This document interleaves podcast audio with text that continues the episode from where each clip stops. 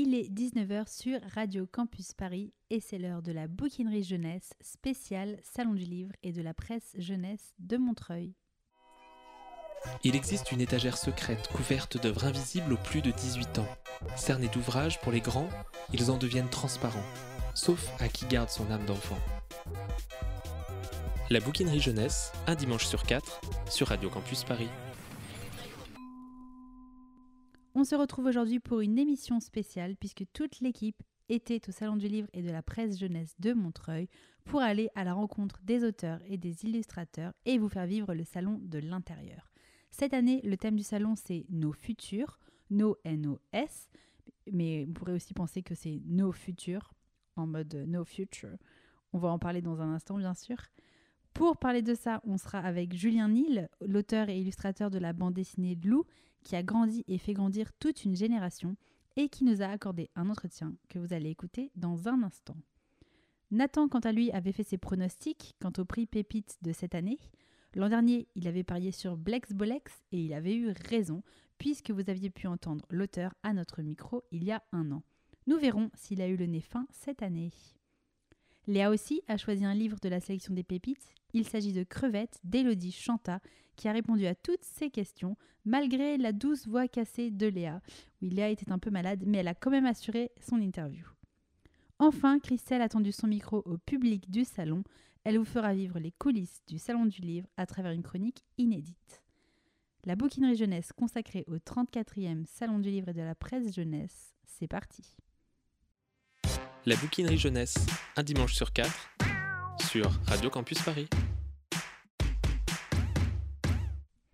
Pour commencer cette émission spéciale sur le Salon du Livre et de la Presse Jeunesse de Montreuil, Christelle vous emmène à la soirée d'inauguration. Il était une mauvaise fois.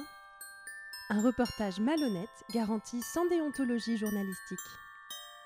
Dans les coulisses du Salon de Montreuil. Ah, les salons du livre, des microcosmes merveilleux, remplis de lecteurs, d'auteurs, d'éditeurs, mais aussi de toute une armée de petites mains invisibles qui veillent à ce que les enfants ne morvent pas sur les albums, ou qui interviennent pour maîtriser Léa, qui court dans les allées, vêtue uniquement de sacs plastiques à l'effigie de loup, en hurlant Julien Nil, je t'aime Donc des gens invisibles peut-être, mais euh, tout à fait essentiels, vous l'aurez compris, au bon déroulement du salon. D'ailleurs, officiellement, le salon de Montreuil commençait mercredi 28 novembre, mais en réalité, tout ce petit monde s'agitait déjà bien avant pour préparer l'événement et notamment les libraires. On est là depuis lundi. Depuis lundi, vous avez fait quoi depuis lundi? Organiser et partager l'installation oui, de l'espace. Du lundi au lundi, donc une semaine non-stop pour ces étudiantes qui travaillent euh, bénévolement ou presque. Hein. C'est bien connu que quand on est stagiaire dans l'édition, on travaille uniquement par passion et on se nourrit d'eau fraîche et de littérature.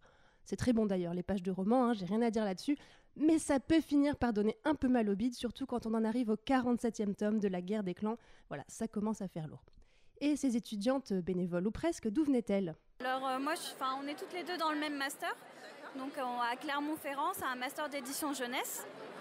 Et vous avez fait tout le trajet depuis Clermont-Ferrand? Oui, oui, voilà. c'est combien de temps de trajet? 5 heures. Bon, 5 heures après tout, c'est pas si long. Euh, c'est à peu près le temps qu'il faut pour traverser le salon un soir d'inauguration. Pour moi, bon, je suis graphiste, je suis vénézuélienne, je ne suis pas d'ici. Ah, le Venezuela, ça fait quand même loin, c'est sûr. Mais bon, on l'a déjà dit, hein, quand on aime, on compte pas. On ne compte pas son salaire, on ne compte pas les heures de trajet, surtout pour la littérature. D'ailleurs, de quoi on se plaint, puisque ces deux étudiantes, blague à part, étaient vraiment ravies d'être là. Et pour moi, c'est une expérience merveilleuse. voilà. Et puis, de, bah, on a rencontré des éditeurs, euh, j'ai même rencontré un des auteurs, euh, j'ai pu lui serrer la main. Euh. C'est vrai que c'est quand même merveilleux, il faut le dire, de pouvoir échanger avec les éditeurs, les auteurs, surtout le soir voilà, de l'inauguration du salon qui est réservé aux professionnels. C'est un moment assez extraordinaire de rencontres, de découvertes, tout ça bien sûr autour de la littérature et des livres. Et est-ce que ce soir il y a des gens qui mettent leur verre, leur nourriture sur les livres? Un petit peu, oui. Donc euh, on est là aussi pour regarder, faire attention, dire gentiment excusez-moi, est-ce que c'est votre verre? Euh, Si oui, est-ce que vous pouvez le prendre? Euh, Voilà. Une soirée, nous disions donc, vraiment marquée par l'amour du livre, cet objet sacré qui réunit tous les professionnels de la littérature jeunesse. Enfin bon, pour être tout à fait honnête, là où on voyait le plus de gens s'unir dans un corps à corps intime pendant la soirée d'inauguration, c'était pas autour des piles de livres. À un moment, j'ai vu tout un groupe comme ça se ruer, telle une horde de zombies sur un stand, parce qu'un éditeur venait d'ouvrir une bouteille de champagne. Donc voilà, ils ont entendu le du bouchon et là, c'était fini. Le pauvre éditeur, il s'est retrouvé enseveli sous un amas de gens qui grognaient champagne, champagne. C'était terrible. Oh, j'en ai encore des frissons. Mais c'était rien, à côté du monde qui s'agglutinait autour du stand de Barba Papa. Alors au début, euh, je pense que la Barba Papa a surpris tout le monde. Euh, donc euh, forcément, il n'y avait pas beaucoup de contacts, mais fort heureusement, avec la soirée, au cours de la soirée, les gens s'ouvrent petit à petit. Comme quoi le champagne n'a pas que des effets négatifs, hein, ça peut aussi rendre les gens sympas avec le serveur de Barba Papa, qui avait quand même un peu peur de tomber à court de matériel face à la demande. Bah, on est limité à 200, mais si vous trouvez autre chose qu'un bâton pour faire une barbe à papa, je suis preneur. Alors on lui a proposé de lui filer les, micros qu'on avait sur nous, hein, les micros de la radio. Mais bizarrement, Laetitia a refusé, soi-disant la caution, nanana. Donc voilà, si vous nous écoutez et que vous n'avez pas pu avoir de barbe à papa à la soirée parce qu'il n'y avait plus de bâton, eh bien vous savez à qui vous en prendre. Mais lui alors, qui fabriquait des barbes à papa, qu'est-ce qu'il en a pensé du salon? Euh, bah, J'en ai pensé que mon emplacement était assez dur à trouver. Vous êtes perdu? Euh, À l'installation, oui, plutôt. C'était assez difficile. Mais après ces difficultés relevées, euh, je passe quand même tout de même un très bon moment. Bon là, clairement, il en avait marre que je lui pose des questions pourries. En fait, c'était une stratégie pour qu'il continue à faire tourner ma barbe à papa sans s'en rendre compte, et ça a vachement bien marché. Parce qu'après, euh, je marchais dans les allées et il y a un gamin qui a crié Maman, regarde, il y a Peppa Pig là-bas Mais non, chérie, mais si, regarde, le gros machin rose qui marche vers nous, c'est Peppa Pig Ben non, c'était juste moi derrière mon énorme barbe à papa à la fraise. Mais la ressemblance était là, on va pas se mentir. Et comme toutes les bonnes choses ont une fin, l'heure fatidique de la fermeture de l'inauguration est advenue. Et comme chaque année, les gens de la sécurité ont eu un peu de mal à nous virer du salon.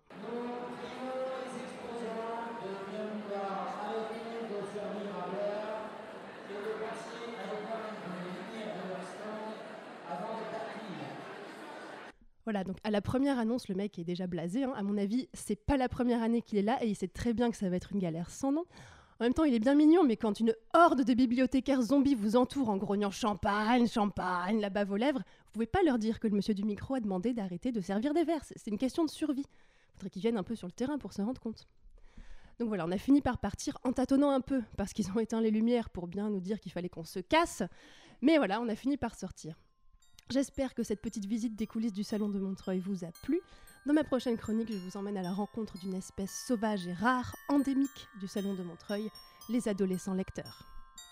Nathan, qu'est-ce que tu as pensé de la sélection des pépites de cette année et quels étaient tes pronostics? Eh bien, je dois t'avouer, Laetitia, qu'au début, je n'en pensais pas grand-chose pour la simple et bonne raison que je la connaissais assez mal. Mais depuis, bah, j'ai eu le temps de me pencher sur toute cette sélection, de la lire, de me renseigner. Alors, j'ai pas eu le temps de tout lire de A à Z. En fait, parmi les six livres sélectionnés, j'ai pas lu Panthera tigris, mais c'est un album très très beau. Enfin, en termes de graphisme, il est vraiment super beau et qui raconte l'histoire d'un savant qui va essayer d'en savoir plus sur le tigre qu'il étudie depuis des années, jusqu'à ce qu'il se retrouve confronté à ce tigre. Il paraît que c'est un album super, mais voilà, j'ai pas j'ai pas eu l'occasion de le lire en entier. ce que j'en pensais d'abord, bah, c'est que c'est une, une, sélection qui contient beaucoup d'albums de, au sens au sens un peu classique du terme, c'est-à-dire des histoires. C'est quelque chose qui est assez reproché d'ailleurs dans le monde du livre euh, aux pépites, c'est qu'avant il y avait beaucoup de catégories qui mettaient notamment en avant les documentaires, les livres d'art, etc. Mais tout ça a été simplifié pour des raisons de visibilité et de communication. Et du coup, ça fait un peu moins la part belle à ces autres catégories. On a quand même un livre qui s'apparente un peu à un documentaire dans la sélection c'est Jouer dehors de Laurent Moreau aux éditions Helium, dans lequel on suit l'histoire de deux enfants qui vont jouer dehors sur ordre de leur mère et qui vont vivre des aventures euh, incroyables tout autour du monde et on découvre ainsi avec eux toute la faune du monde entier. Euh, c'est un album incroyable par euh, son, sa quasi-exhaustivité, je pense, mais aussi par les couleurs et, et la vie qui, anime cet album. L'un des autres titres de la sélection, c'est Nous étions 10 de Ninantico aux éditions Albin Michel Jeunesse, que moi j'aime pour ses couleurs, son bleu intense et profond, et en même temps la lumière de cette nuit dans laquelle se passe l'histoire, que j'aime pour la chute de l'histoire rigolote et l'histoire entraînante. Mais voilà, malgré tout, ce dessin, j'accroche pas du tout. Je le trouve presque brouillon par moment. Enfin, je sais pas moi, il y a quelque chose qui me dérange dans ce style et du coup, je suis un peu passé à côté de l'album. Je comprends quand même qu'il ait été sélectionné, notamment pour les couleurs dont je parlais, mais c'était clairement pas mon favori. Vous vous doutez donc que mes favoris sont dans les derniers albums, à savoir Duel au soleil de Manuel Marsol aux éditions de Lagrume, qui est un hommage au western avec un album quasi cinématographique, avec un, design, euh, un dessin un peu cartoonesque et avec des couleurs, des lumières vraiment vraiment immersives. Et c'est un, album super drôle et super euh, super beau en fait, qui, a remporté la pépite dans la catégorie livre illustré qui était remise par un jury d'enfants. Et ben je comprends parfaitement que les enfants aient choisi ce livre-là. L'avant-dernier livre de la sélection, le cinquième, c'est À travers de Tom Ogomat qui est publié aux éditions Thierry Magnier. Moi, Tom Ogomat, c'est un illustrateur que j'adore et qui fait un travail absolument incroyable en termes de graphisme.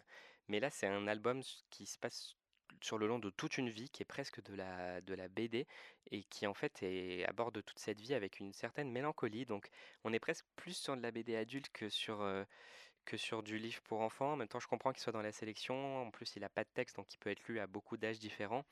Mais quasiment pas de texte, pardon. Mais euh, voilà, c'est quand même un livre euh, magnifique. Pour moi, c'est un petit chef-d'œuvre, notamment dans sa construction très originale, que je vous laisserai découvrir en librairie.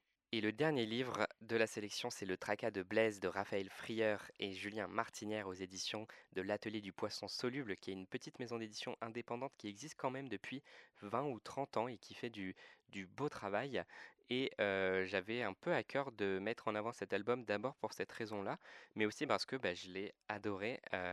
L'histoire est somme toute assez classique, mais elle est racontée avec beaucoup de vie et avec une, une espèce de rythme quasiment musical qui, je pense, entraîne l'enfant. On en reparle d'ailleurs dans l'interview qui suit et pour son graphisme, fourmillant de détails, pour la palette de couleurs dont on va aussi reparler, pour, pour toutes, toutes ces raisons qui font que c'est un style original, très beau et qui immerge vraiment le lecteur dans, dans, l'histoire. Après, je vous avoue que j'aurais pas forcément misé dessus pour différentes raisons, notamment parce qu'il y avait un peu des, mastodontes autour de lui comme Tom Ogomat, et puis parce que je pensais pas que la pépite irait de nouveau à un livre illustré comme les années précédentes, la pépite d'or qui est remise par un jury de professionnels et de journalistes, j'entends.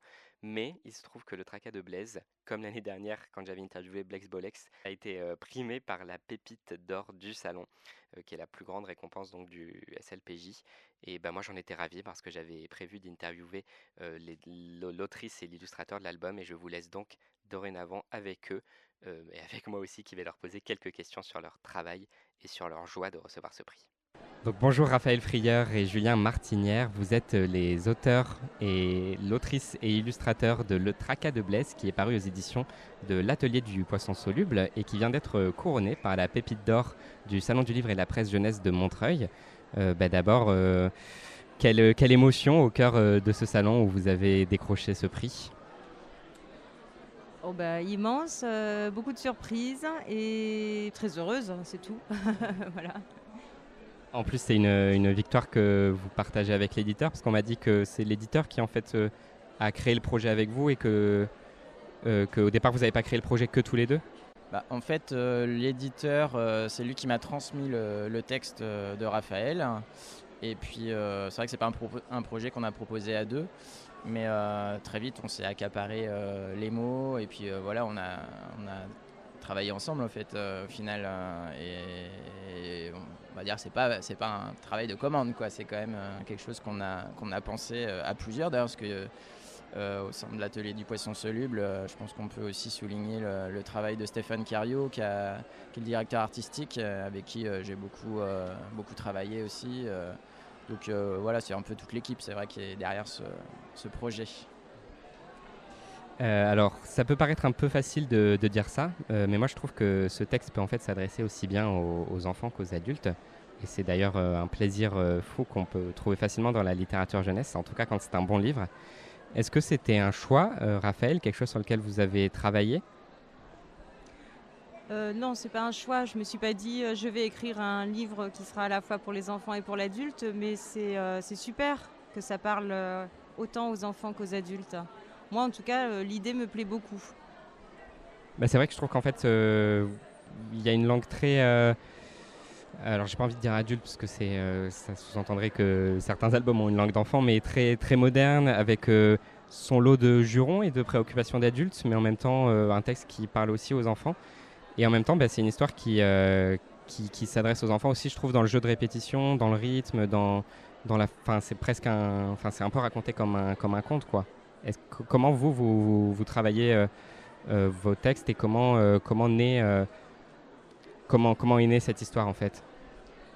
Elle s'est vraiment imposée à moi, cette histoire. elle a commencé par une image, c'est ce monsieur euh, qui se réveille un matin avec des pattes d'ours. Voilà, ça, ça a été le point de départ.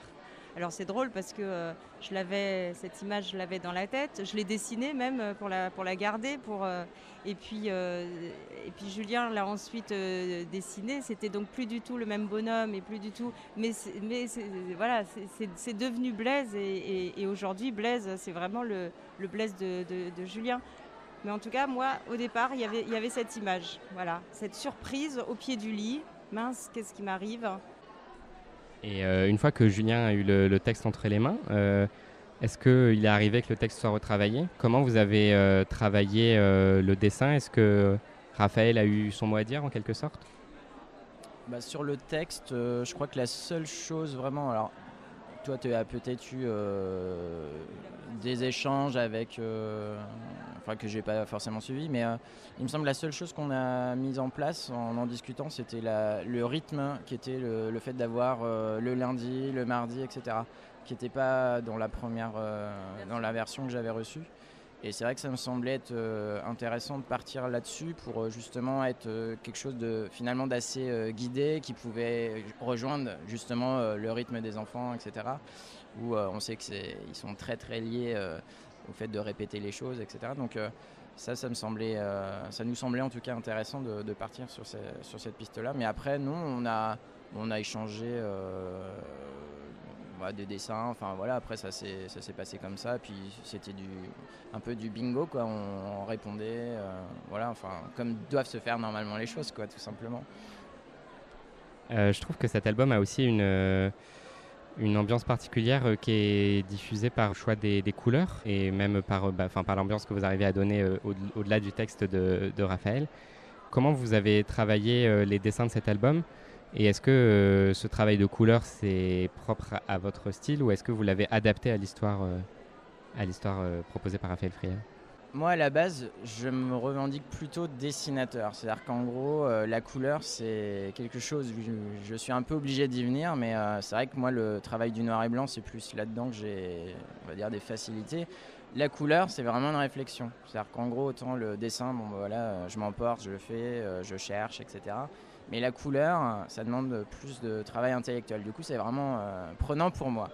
Et quelque part, c'était aller vers une sorte de facilité d'aller sur le choix des deux couleurs, alors qui n'était pas anodine, c'est-à-dire que vous avez dû voir que ça se situe dans une époque, euh, on va dire, fin des années 70, en gros, euh, début des années 80, euh, qui pour moi aussi a du sens, hein, c'est que j'ai l'impression que c'est là à ce moment-là qu'il y a un peu toute l'escalade qui s'accélère sur tous les problèmes sociaux, etc. Et euh, donc je, voulais le situer dans cette époque-là. Et le choix des couleurs, le orange, le vert, bah, c'était aussi rejoindre des couleurs qu'on pouvait trouver à l'époque dans des papiers peints, du mobilier, etc. Donc euh, je suis parti euh, vers ça. Et après, il y a quelques scènes qui sont plus dans des bleus, des violets, etc. Tout simplement parce que c'est des scènes de nuit et que voilà, ça suffit pour comprendre une atmosphère aussi juste par ce choix de couleurs. Mais euh, disons que ça permettait aussi de ne pas nuire euh, au dessin et de. Voilà, je, suis dessinateur, donc euh, pas avoir une couleur trop omniprésente. Quoi. Moi, j'ai vraiment vu le vert dans le début de l'album aussi parce que ça foisonne de, plantes vertes et qu'il y a des images de montagnes et de, nature au, mur c'est vraiment le, besoin de nature, malgré tout, que Blaise euh, affiche chez lui pour se sentir bien. En, tout cas, moi, j'ai entendu ce vers un peu comme ça aussi. Oui, tout à fait.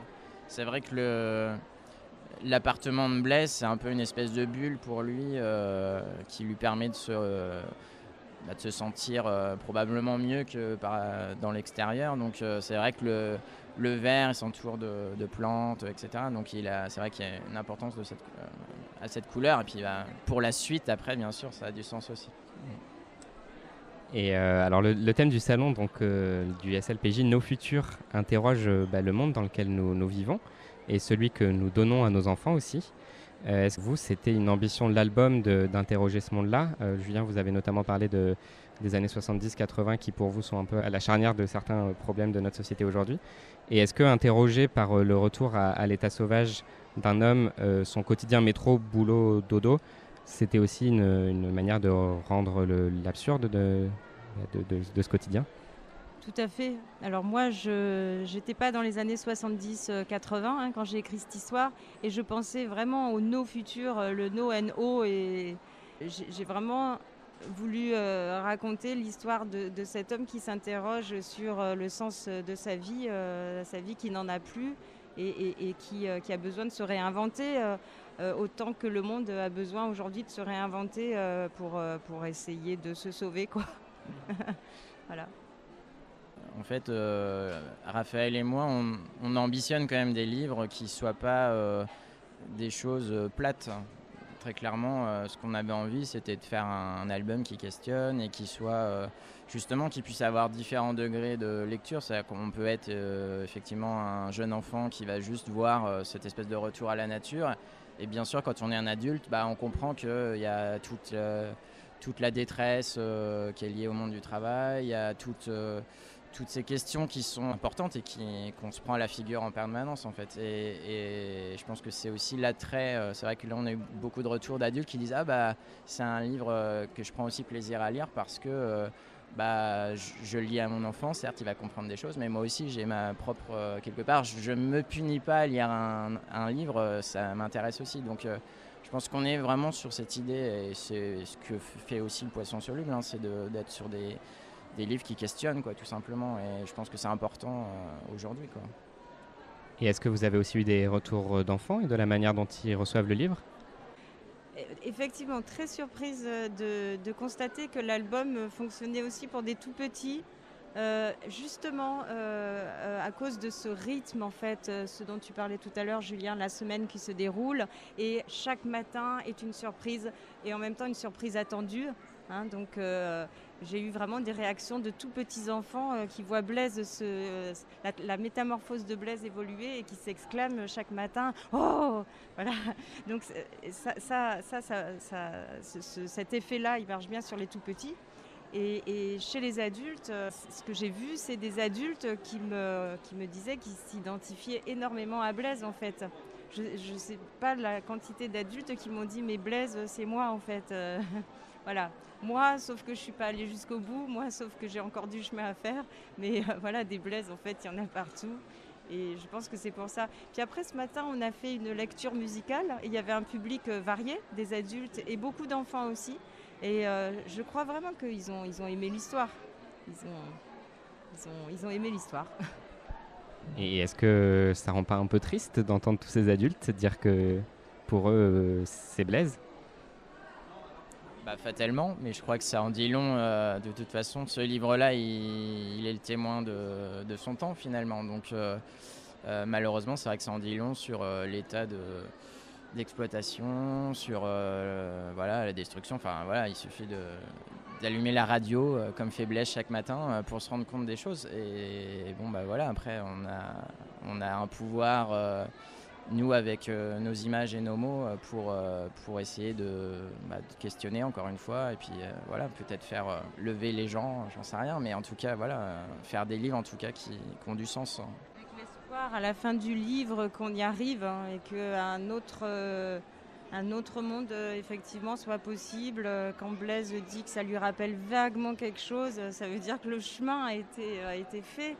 Nous, on n'en est pas du tout là, ça c'est sûr. Mais qui sait Merci beaucoup à tous les deux et encore euh, bravo pour euh, cette pépite. Merci beaucoup, merci infiniment. Merci beaucoup, merci. Merci Nathan pour cette interview. Ce n'est pas la seule que tu as réalisée ce week-end, puisqu'avec Léa, vous êtes allé interviewer Julien Nil, que vous aviez hâte de rencontrer. On écoute. Bonjour Julien, merci beaucoup d'avoir euh, accepté de nous rencontrer pour cette interview en direct du Salon du Livre et de la Presse Jeunesse de Montreuil. Euh, bienvenue. Euh, bah, merci beaucoup. Euh, merci. Alors, Julien, on ne te présente plus. Tu es le papa de Lou, à qui tu fais vivre des aventures depuis presque 15 ans. Tu es également l'auteur de Chaque chose et du viandier de Paul Pett en BD. Mais, non content de dessiner, tu es aussi musicien, plasticien, réalisateur. Pour résumer, on peut dire que tu es un artiste complet.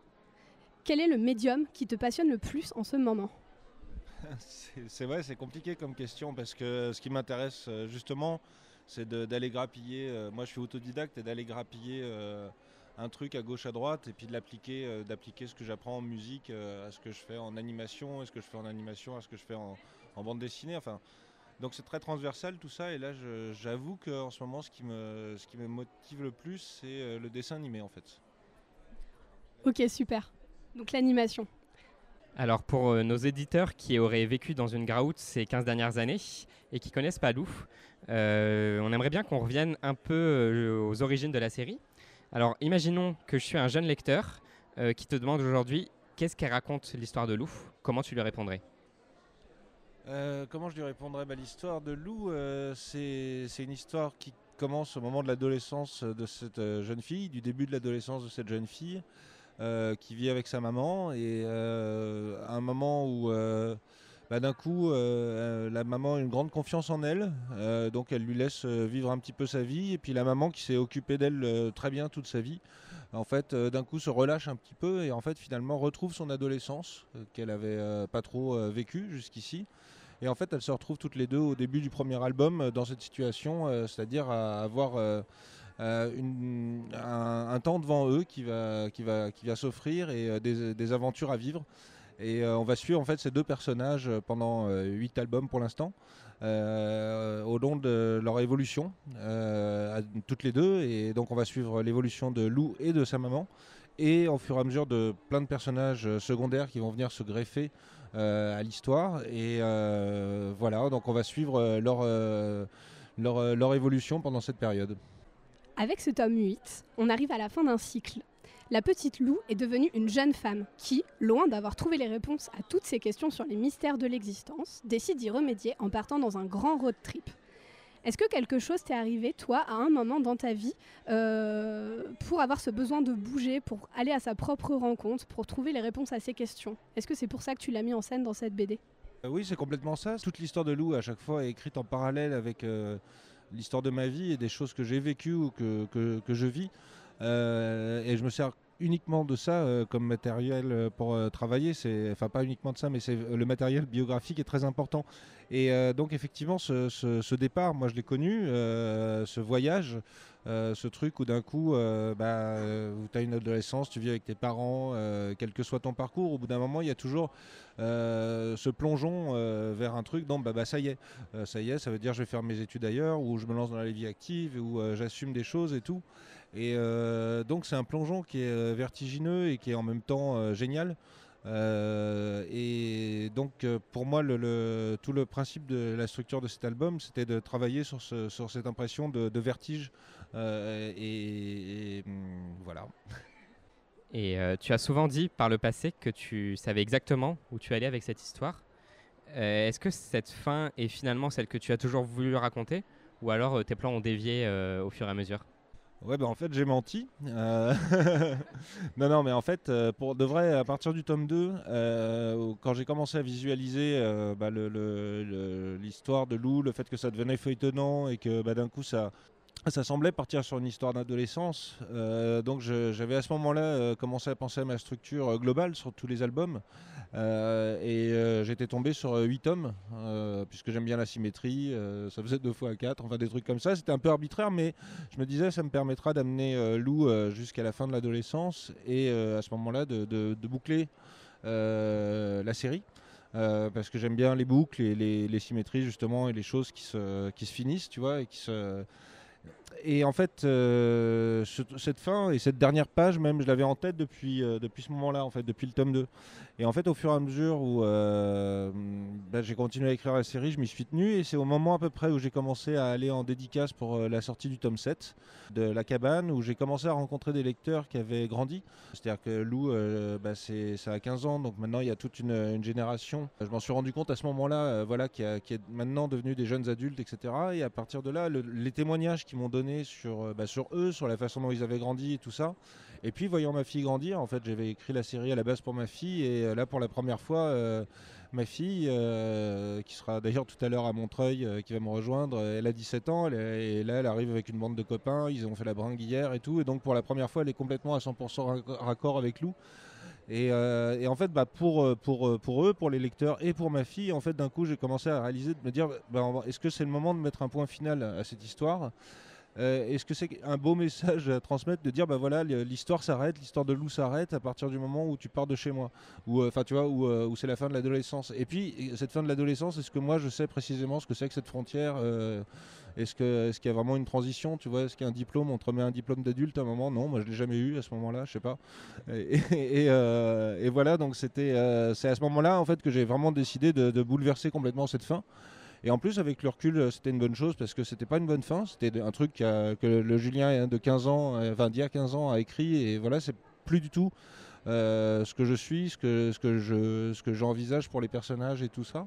Donc ça, je l'ai fait voler en éclats et j'ai commencé à travailler sur ce tome 8, justement, toujours dans cette idée de dire, bah voilà, enfin, le truc, je travaille à chaque fois avec une idée de base ou un- une phrase qui résonne et tout ça. Et là, c'était, euh, bah, c'est comme ça que euh, tout commence, c'est par là que tout commence.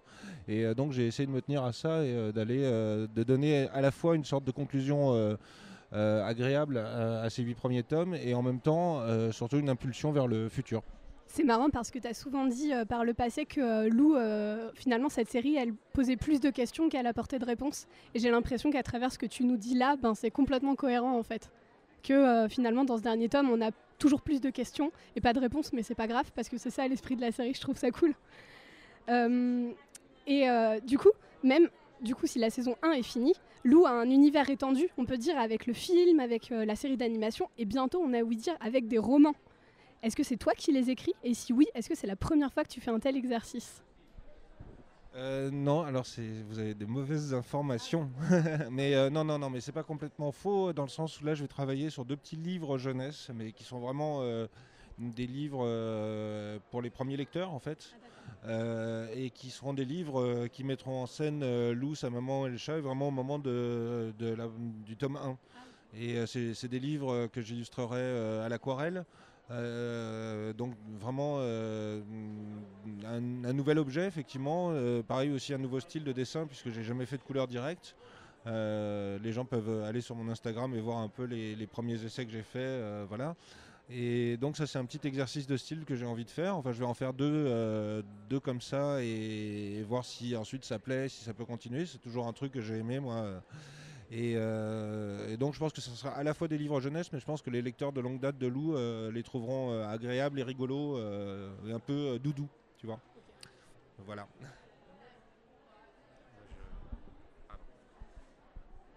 Est-ce que tu es plutôt justement, on parlait de technique, est-ce que tu es plutôt papier ou ordi pour dessiner? Et est-ce que tes techniques, elles ont évolué avec le temps et avec la série, elle aussi? Euh, ouais, complètement en fait. Euh, C'est-à-dire que bah, mes techniques, la technologie aussi a évolué en 15 ans. C'est-à-dire que euh, là, euh, il y a 15 ans, quand j'ai fait le premier tome, je travaillais avec un, vieux PC, avec une énorme tour, avec un écran qui faisait un mètre cube, avec une, Wacom, et c'était une, dalle de béton. Enfin, c'était vraiment un, gros bordel. Et en plus, je pouvais pas travailler, j'avais pas assez de puissance avec tout ça pour travailler sur plus d'une demi-page. Donc le premier, il est dessiné effectivement euh, euh, avec un feutre euh, sur du papier machine scanné, mis en couleur sur Photoshop, mais c'était vraiment super compliqué. Je devais travailler par demi-page, hein, enfin tout un bazar. Et bref, là par exemple le dernier, maintenant je l'ai fait sur une tablette d'une certaine marque, une tablette formidable avec un crayon et donc un truc qui fait exactement la taille de mon album de BD, qui est à peine plus lourd et qui permet de faire intégralement un album. Donc la technologie a évolué.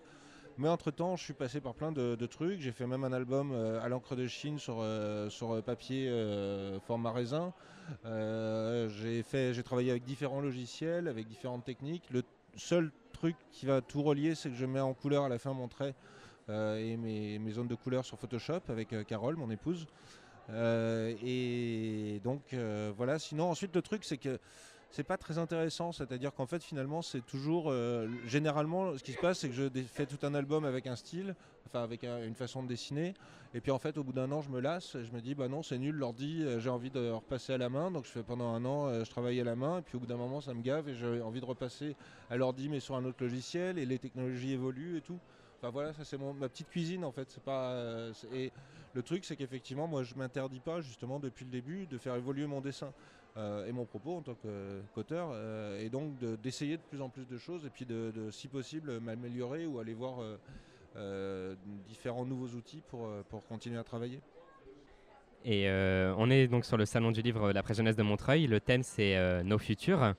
Euh, Est-ce que toi, bah, tu veux nous parler de tes futurs en tant qu'illustrateur? Est-ce que tu te remets tout de suite à l'eau? Est-ce que tu as d'autres envies et d'autres projets? Oui, oui, bah alors bah déjà, euh, effectivement, Lou, euh, là, le- la, décision, c'est d'amorcer un deuxième cycle, euh, une deuxième saison. Et donc, là, c'est effectivement quelque chose. je, commence à, je commence à y penser, mais je, je me, me l'interdis un petit peu parce que là, ça fait 8 ans non-stop que je travaille uniquement sur Lou. Alors, j'ai eu la chance de travailler sur différents médiums, sur le, sur le film, sur les albums, etc. Euh, mais là, c'est vrai que, à dire vrai, euh, j'ai besoin d'un petit peu d'espace, euh, justement, pour, pour que ça mature et pour aborder cette deuxième saison vraiment d'une façon intéressante. Et je sais déjà que ça sera un format différent, c'est surtout ça pour l'instant que je visualise, un format avec plus de pages, un format plus, plus petit aussi, un format et voilà donc là je commence à, à raisonner vaguement à tout ça. Euh, mais je me l'interdis pour l'instant.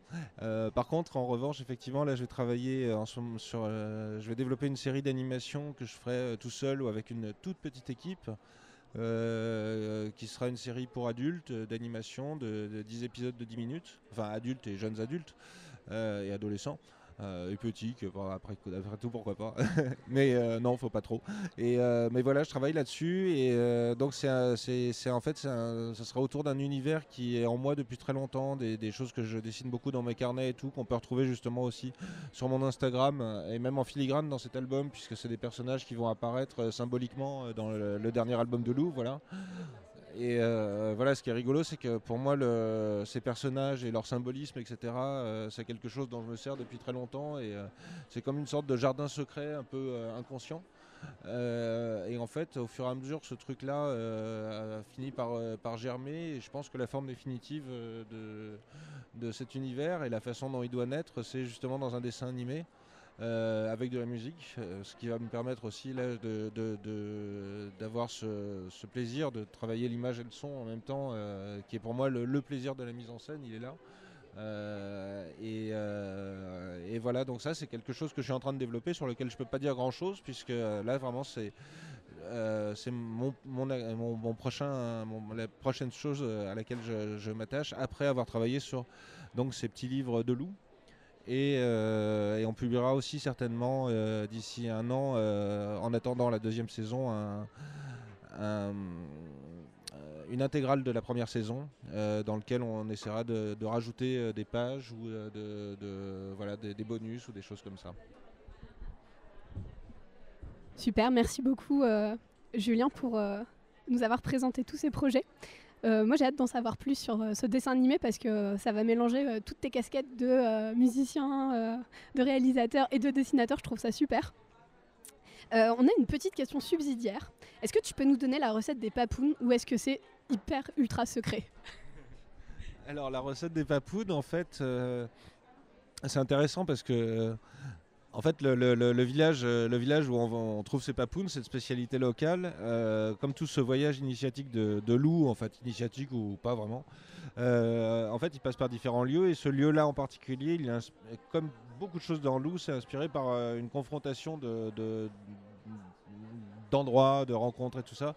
Donc là, c'est vraiment l'Ardèche, c'est-à-dire que c'est un village, un village de l'Ardèche, mais c'est aussi la campagne japonaise. Euh, c'est-à-dire que, euh, mais non, mais vraiment parce que, c'est-à-dire j'ai voyagé, j'ai vu, j'ai vu ces deux endroits et euh, il y avait pour moi des thématiques qui étaient communes aux deux, tu vois, et des thématiques et même des paysages qui pouvaient se fondre. Et, donc j'ai arrangé tout ça et effectivement, quand tu regardes la baraque à Papoun, on dirait une baraque à ramen japonaise.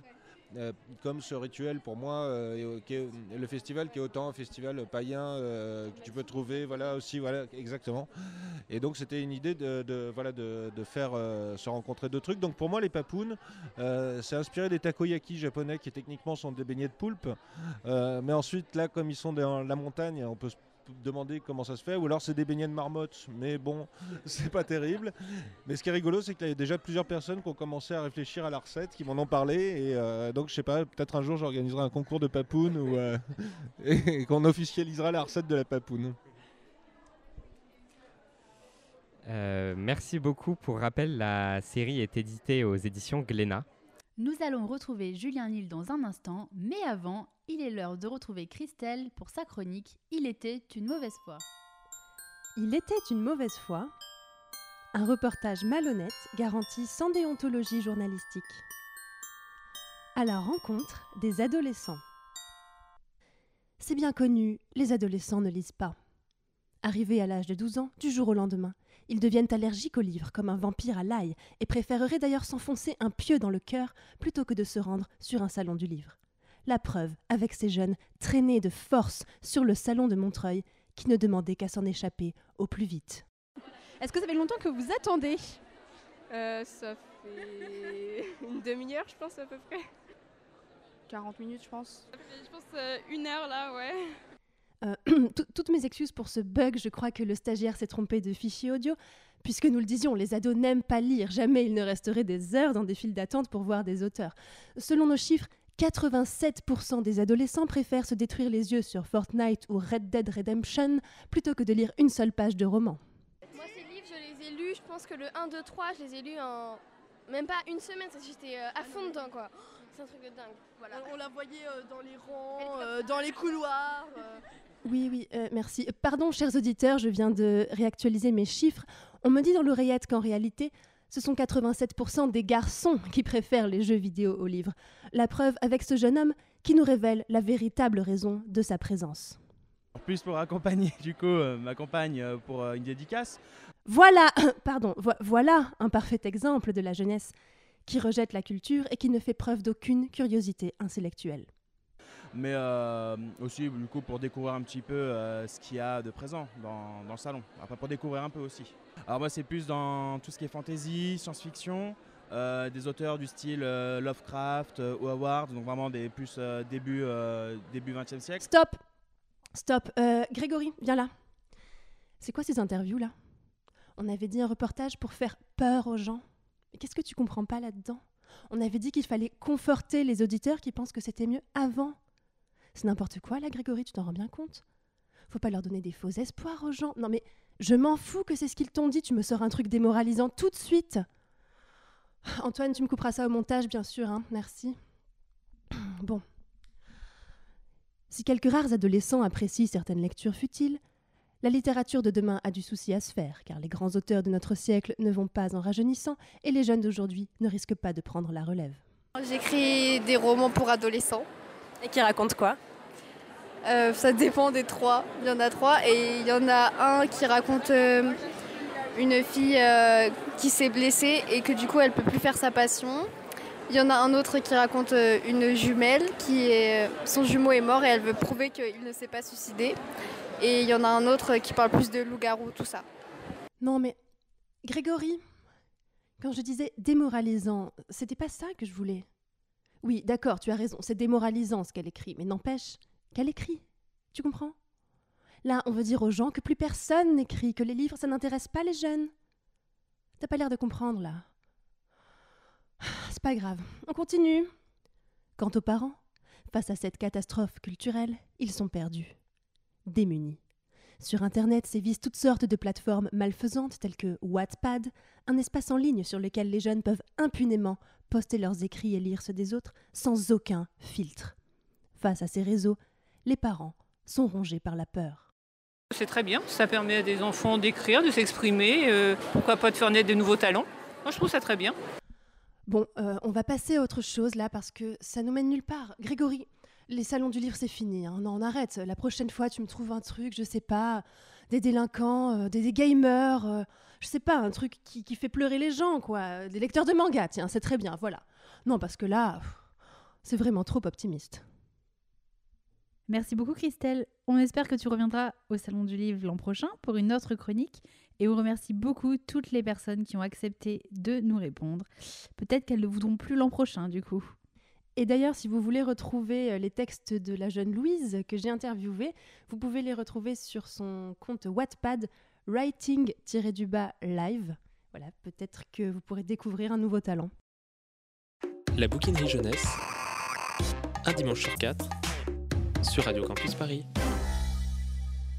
On retrouve maintenant Julien Nil qui fait face à Léa et Nathan pour le jeu de la bouquinerie jeunesse. À la bouquinerie jeunesse, on aime bien proposer un petit challenge à nos invités. D'ailleurs, je, je vais le cacher parce que j'ai peur que tu vois les réponses. Comme tes personnages euh, sont extraordinaires et souvent caractérisés par des, plein de petits détails truculents, on s'est dit qu'on allait te préparer quelques portraits chinois. Donc on va te décrire un personnage de loup et tu dois retrouver de qui il s'agit grâce à la description. Alors, premier personnage. Si c'était un plat, des choux de Bruxelles. Si c'était un vêtement, des bas de contention. Si c'était un style de musique, le silence. Si c'était un objet, un téléviseur. La grand-mère de Lou. Bravo, c'était plutôt facile. On a commencé avec un facile. Alors, deuxième personnage. Si c'était un lieu, n'importe où, mais un lieu extravagant. Si c'était un sentiment, l'enthousiasme. Si c'était un objet, un frisbee. Et si c'était un plat, le melon. Je pense que c'est la maman de Marie-Émilie. Exactement, c'est bien Sophie. Si c'était un plat, le jus de raisin. Si c'était un vêtement, un survêt. Si c'était un style de musique, le rap. Et si c'était un objet, une batte. Karine Bravo. Et le dernier est un peu plus dur, mais je pense que tu, tu peux quand même trouver facilement. Si c'était un vêtement, un tablier. Si c'était un objet, des billets, de, des billets de banque. Si c'était une célébrité, Michel Drucker. Et si c'était un lieu, un couloir d'immeuble. Je pense que c'est Madame Schurm, euh, la... Comment, la gardienne de l'immeuble. Exactement, bravo. Et merci beaucoup. Merci à vous. Merci encore à Julien Nil. On rappelle que le huitième album de Lou vient de paraître aux éditions Glénat. Je vous propose maintenant de découvrir la rencontre entre Elodie Chanta, l'auteure et illustratrice de l'album Crevette, et Léa. Bonjour Elodie, Euh, merci d'avoir euh, accepté d'échanger avec nous autour de ton dernier album Crevette, qui est publié cette année aux éditions de la Pastèque. Mais pas seulement, il a aussi été nominé dans les pépites du salon, mais aussi dans la sélection du meilleur album jeunesse à Angoulême. Est-ce que ça fait plaisir d'être reconnu dans ce monde de paillettes et de glamour qu'est la littérature jeunesse? Bonjour, ouais, ça fait super plaisir. Euh, je rajouterai en plus qu'il est même sélectionné dans un autre prix, à Angoulême, le prix des écoles. Je ne savais pas, désolée. Il n'y a pas de souci, mais comme ça, voilà, tu sais que c'est. Ouais, ça, donc ça me fait d'autant plus plaisir parce que je suis sélectionnée dans trois prix. Et euh, voilà, maintenant, il n'y a, il y a plus qu'à en gagner au moins un. Pour les pépites, c'est râpé, c'est râpé ça, on a, on l'a pas eu. Il y a eu les, les remises mercredi et c'est Thibaut Gros, euh, Théo Grosjean, Théo Grosjean qui a gagné. Et on le félicite, bravo à lui. Avec le gentil orque sauvage, une BD que j'ai aussi très envie de lire, mais j'ai préféré t'interroger toi parce que je suis ton travail depuis de nombreuses années et je l'apprécie énormément. Voilà, tu as collaboré avec des auteurs sur tes travaux précédents, euh, comme Marcelin Comète, écrit et dessiné des albums jeunesse comme Les Malheurs de Jean-Jean. Mes crevettes est ta première BD jeunesse en solo complet, si je ne me trompe pas trop. Euh, Est-ce que c'est une histoire que tu portais depuis de nombreuses années, que tu avais très envie de raconter? Bah ouais, c'est marrant que tu dises ça parce que c'est euh, en fait c'est un des premiers trucs que j'ai écrit. même c'était même pas jeunesse à la base, c'est des personnages que j'avais fait il y a une dizaine d'années. Je faisais, tout le monde me disait à la fac, euh, fais du, fais de la BD, c'est génial. donc j'avais créé ces petits personnages et ils, vivaient des petites aventures euh, que je partageais pas vraiment, mais euh, enfin pas, en ligne en tout cas. Et, à peu près tous les deux ans, je- j'essayais de les remanier, je les redessinais, je leur réinventais des histoires, etc. Et puis un jour, je me suis motivée et j'ai écrit une très longue histoire avec eux. Et, et c'est devenu jeunesse, parce que je sais pas, en fait, c'était. Euh, c'est plus ce que j'aime faire en ce moment. Parce que j'ai commencé à faire de la bande dessinée adulte à la base. Et finalement, je me retrouve plus dans, le, dans la bande dessinée jeunesse. Je trouve ça plus, plus libre. Au début, je me disais que ça. déjà, tu, c'était une cible, la jeunesse. Alors que, si tu faisais du, de la BD adulte, il y avait plus de personnes qui allaient lire. Mais en fait, je préfère faire des choses euh, grand public. Donc, euh, tu, peux, le lire à partir de, je sais pas moi, un certain âge, mais jusqu'à après, jusqu'à 77 ans, comme on dit. Exact, de 7 à 77 ans, ce qui était effectivement euh, moins le cas de euh, ce que tu faisais pour l'adulte, puisque tu étais publié dans Fluide Glacial, je crois. Exactement, ouais. fut un temps, je faisais de la presse et je faisais, voilà, je faisais des choses un peu plus trash. Mais j'ai voulu sortir de ça aussi parce que je trouvais que c'était un humour assez facile et j'avais envie d'aller de plus dans un truc subtil et, la jeunesse, ça m'a permis de faire ça, c'est parce que c'est plus compliqué en fait, je trouve, de réussir à faire rire les enfants, mais en essayant de ne pas être trop non, niais euh, non plus, tu vois. Je vois très bien. Et du coup, si moi je suis un petit lecteur ou une petite lectrice aujourd'hui qui vient à ton stand et qui te demande, ça raconte quoi ton histoire, madame? Qu'est-ce que, euh, comment tu la lui résumerais avec tes mots à toi en fait? Eh ben, c'est ce que je fais depuis le début du salon, du coup. Euh, euh, c'est l'histoire de Crevette, euh, qui est une apprentie sorcière, enfin qui aimerait bien devenir une apprentie sorcière, et qui voudrait pour ça rentrer à l'école de sorcellerie de son village. Et hum, malheureusement, elle a déjà passé plusieurs fois les concours, et elle a échoué à chaque fois. Et elle va, hum, elle va se tourner vers ses, voisins, qui sont Joseph, un petit démon, et Gamel, un chat qui est humanoïde et qui parle, et qui est hum, qui est son colocataire à Joseph. Et ils vont l'aider à s'entraîner, enfin à l'entraîner pour, euh, pour rentrer à l'école. Puis voilà, après il, se passe encore plein de choses, mais je veux pas spoiler. Merci beaucoup. Euh, moi, justement, tu parles de, de, Gamel, euh, de Joseph le petit démon et tout. en fait, j'ai trouvé ça très cool parce que finalement, Crevette, au début, elle vit toute seule. Puis tout au long de l'album, elle construit sa propre famille. Donc d'abord avec euh, Crevette et Gamel, et puis après euh, avec euh, tous les amis qu'elle se fait à l'école des sorcières et des sorciers. Et je trouve que finalement, dans ton album, une famille, ça peut être une petite sorcière, un démon faucheur d'âme, un chat lecteur et des copains-copines. Est-ce que pas représenter une famille traditionnelle, c'est une sorte d'engagement pour toi Ou est-ce que quand tu as fait ton album, tu n'y as pas du tout pensé et c'était juste au fil de la plume? Oui, il y a un peu de ça. Je, je savais pas vraiment, euh, pas vraiment réfléchi à tout ça. Et euh, il y a une, lectrice, enfin une, une, dame qui est passée hier et qui me disait que ça lui, ça lui avait beaucoup plu. Parce que, alors, c'est une adulte pour le coup, mais elle a bien aimé le livre.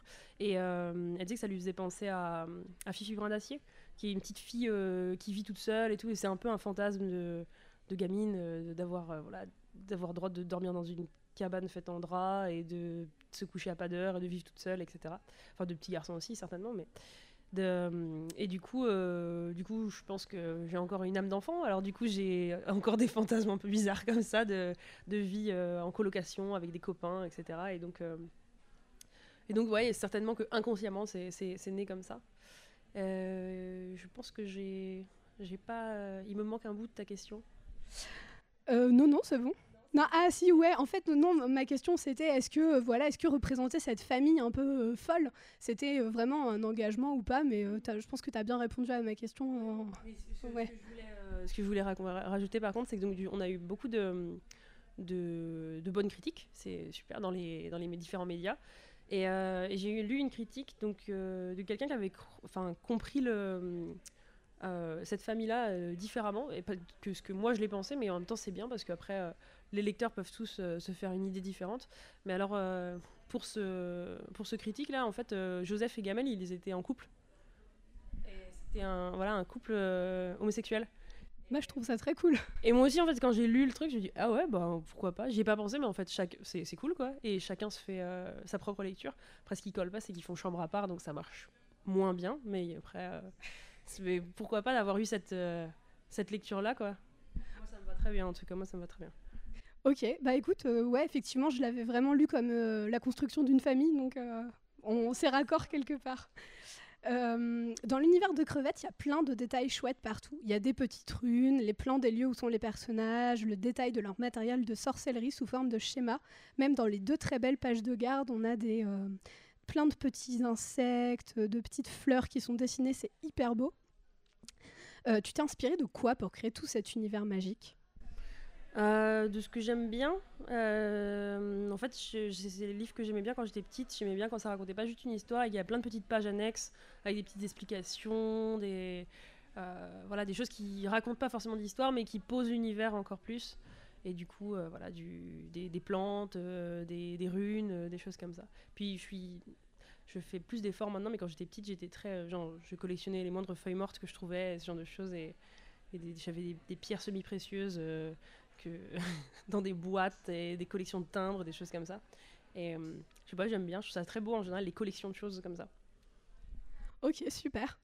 Euh, pour euh, s'éloigner un peu de l'aspect graphique, je trouve qu'on retrouve bien ton style à la fois caustique et mignon dans le traitement de la mort et du deuil qu'il y a dans ton histoire. Euh, la mort, le deuil, c'est souvent des choses qui sont soit surdramatisées, soit totalement éludées dans les histoires pour les plus jeunes. À travers la relation de Crevette à sa mère, qui est décédée au début de l'histoire, à travers les épreuves que traverse Lala, la petite grenouille, j'essaye de pas spoiler en disant ça, c'est comme si finalement la mort faisait tout simplement partie de la vie dans ton histoire. Est-ce que c'est quelque chose qui correspond à ce que tu penses, ça? Ouais, je sais, je sais pas bien pourquoi j'ai voulu en parler, mais euh, parce que c'est pas quelque chose qui, prédomine dans ma vie ou, quoi que ce soit. C'est pas, j'ai pas vécu des, deuils euh, très difficiles ou quoi. J'ai perdu des, gens, comme tout le monde, je pense, mais mais euh, c'est pas quelque chose de, fort dans ma vie. Je trouvais que c'était intéressant de- d'aborder des, sujets comme ça dans un livre pour enfants.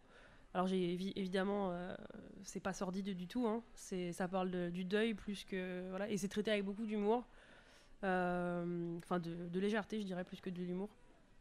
Euh, et voilà, je trouve que le sujet était euh, c'était important d'aborder des sujets sensibles, des sujets importants comme ça pour la jeunesse aussi quoi, de pas rester forcément tout le temps euh, à faire juste des blagues et à mettre des petites fleurs et à juste faire des princesses et tout ça. Je trouve que ça fait partie de la vie comme tu dis donc c'est important d'en parler. Ok, merci. Effectivement, je trouve que tu en parles très bien dans ton album. Ton style euh, est super spontané, je trouve. Je sais que tu es tatoueuse. Euh, comme ça, spontanément, moi, je dirais que tu travailles sur papier, mais peut-être qu'en fait, pas du tout. Du coup, je me demandais si cet album, il avait été réalisé sur papier, à l'ordinateur ou un mix des deux. Euh, il a été réalisé, je pense, entièrement à l'ordinateur, à vrai dire. Mais alors, un- ma façon de dessiner, c'est quand je suis à l'écriture, évidemment, enfin, pas évidemment, qu'il y a des gens qui écrivent sur ordinateur aussi, mais moi, je suis très. Euh, je vais me poser dans un café euh, pour écrire dans un carnet. Euh, pareil, tous les storyboards, je les fais sur papier. Et après, donc l'ancrage et la couleur et tout le reste des petites. des, des lavis, etc. Je les fais tout à l'ordinateur, en fait. Tout est numérisé. Ok, je me trompais donc complètement, mais c'est super de le savoir. Pour finir, j'aimerais bien te poser une question sur ton métier, pour faire un lien avec le thème du salon, qui, euh, comme tu le sais, est nos futurs au pluriel. Comment tu vois, toi, ton avenir, euh, ton métier dans cette période difficile pour les auteurs? Est-ce que tu le vois en mode nos futurs punk, c'est-à-dire pas de futur possible, ou comme le titre du salon l'indique, nos futurs au pluriel, plusieurs futurs possibles? Euh, bah, Peut-être un petit peu des deux. Euh, je sais pas. Moi, un- mon futur idéal, ça serait juste de faire de la BD toute ma vie, de faire des albums les uns après les autres, euh, de rester chez moi et de dessiner mes 10 heures par jour euh, quotidiennes. Et, euh, et ça, ça serait ouais, l'idéal pour moi. Après, qu'est-ce qui va, qu'est-ce qui va réellement se passer Je sais pas, parce que comme tu dis, on, voilà, le, on- on- les auteurs ne sont, pas hyper bien payés. Peut-être que ça va être de pire en pire. Il y a beaucoup de concurrence, etc. Voilà. Moi, après, comme tu disais tout à l'heure, je suis tatoueuse à côté. Euh, mais je vis euh, principalement de la bande dessinée et de mon travail alimentaire parce que je suis aussi serveuse. Mais ça, c'est peut-être un peu du passé parce que, parce que j'ai beaucoup, beaucoup de projets en ce moment et du coup, ça, ça marche bien pour moi. Donc, euh, je, vais, je, vais, je vais avoir beaucoup, beaucoup de travail et je vais pouvoir lâcher mon travail alimentaire. Tant mieux. Ouais, carrément, c'est c'est- c'est- c'est- c'est super pour moi, je suis très contente. Après, voilà, moi je, suis quelqu'un d'hyper angoissé, etc. Donc du coup, être auteur, c'est hyper précaire en fait. Même si tu gagnes bien ta vie, tu sais pas quand tu vas être payé, tu sais pas, euh, tu sais pas si euh, tes albums vont marcher, tu sais pas euh, si les éditeurs vont te suivre sur, sur des suites, etc. Et, et du coup, c'est un peu stressant, quoi. Donc moi, j'étais contente d'avoir ce petit travail fixe qui, qui qui m'apportait la stabilité financière et aussi surtout qui m'angoissait pas, quoi. Tu vois, qui, qui me qui me rassurait au quotidien, quoi. Je comprends complètement. Mais du coup, si tu as plein de projets de dessin, c'est très chouette. Est-ce que tu peux nous en dire un peu plus sur euh, ce qui va se passer du coup à l'avenir pour toi? Alors, euh, dans l'ordre, euh, je pense qu'au printemps on va sortir un livre illustré qui s'appelle euh, Les tomates volantes avec au scénario Elsa Bordier. Et ça sortira aux éditions Go à Terre, c'est une petite maison d'édition rennaise. Euh, après, normalement, alors déjà tout au long de l'année, euh, je suis dans Biscotto, un super journal pour les enfants. Et alors là, c'est 4 pages par mois. C'est euh, un feuilleton à suivre. Et alors, à la suite de, toute cette année d'aventure, eh ben, on fera, un, un intégral, un bouquin. Alors ça, je ne sais pas exactement encore quand c'est prévu la sortie. Voilà, voilà, voilà. Qu'est-ce que j'ai d'autre de prévu? Je suis sûre que j'oublie des trucs. Et, euh, et si, et, euh, et je vais commencer à travailler sur la suite de Crevettes. Trop bien, j'ai hâte de lire la suite des aventures de Crevette et toute sa petite famille. Ouais, tome 2. Alors tome 2, mais peut-être pas forcément une suite, vous verrez bien. euh, Ok, ça marche. Pas non plus. Ok, ça marche. Bon, bah, un immense merci, Elodie, d'avoir accepté cette interview et, euh, en direct du Salon du Livre de Montreuil. Euh, je rappelle euh, ton album Crevettes qui a été publié cette année aux éditions de la Pastèque. Et euh, sûrement à bientôt. Merci, bah, plaisir partagé. Bon salon. Il est déjà l'heure de conclure cette émission très dense. Merci à toute l'équipe d'avoir réalisé cette émission. Je vous quitte comme toujours par une citation. Elle est de John Green dans Qui es-tu Alaska et dit simplement On se sert de l'avenir pour échapper au présent.